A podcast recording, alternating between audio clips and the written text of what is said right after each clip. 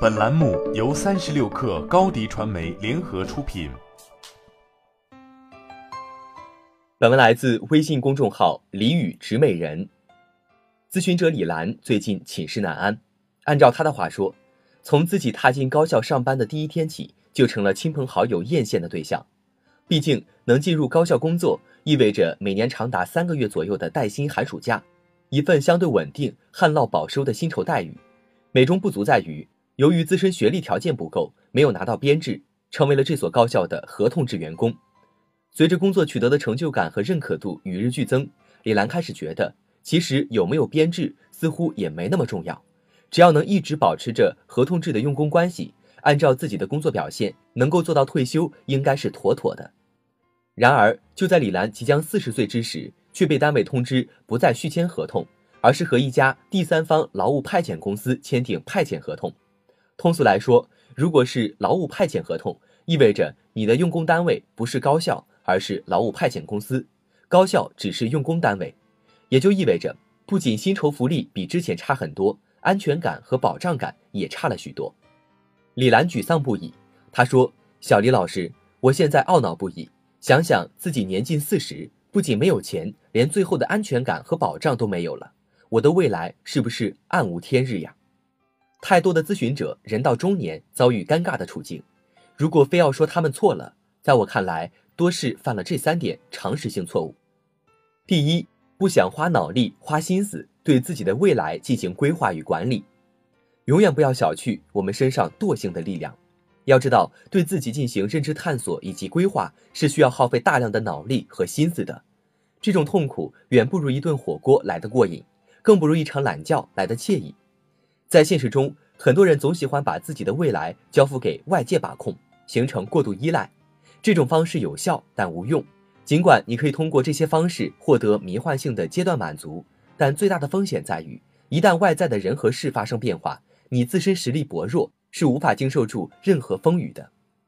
第二，不关注同事或外在环境。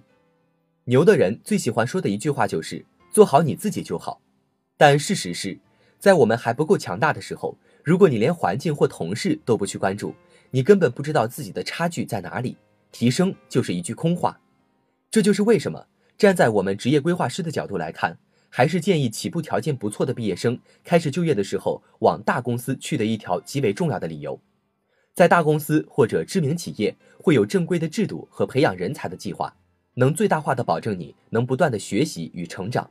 与此同时，你能与很多优秀的前辈同事，你起码知道厉害的人大概是什么样的，他们在为人处事方面比你到底强在哪里，而不是把自己封闭在自我世界里，成天幻想，以为自己多厉害一样。第三，不关注自己的能力提升，很多人都渴望有一份极具保障的工作，能让自己安稳无忧的做到退休，但现实是残酷的，尤其是处在变革时期的今天，很多事情的变化与发展速度。超出了我们的想象，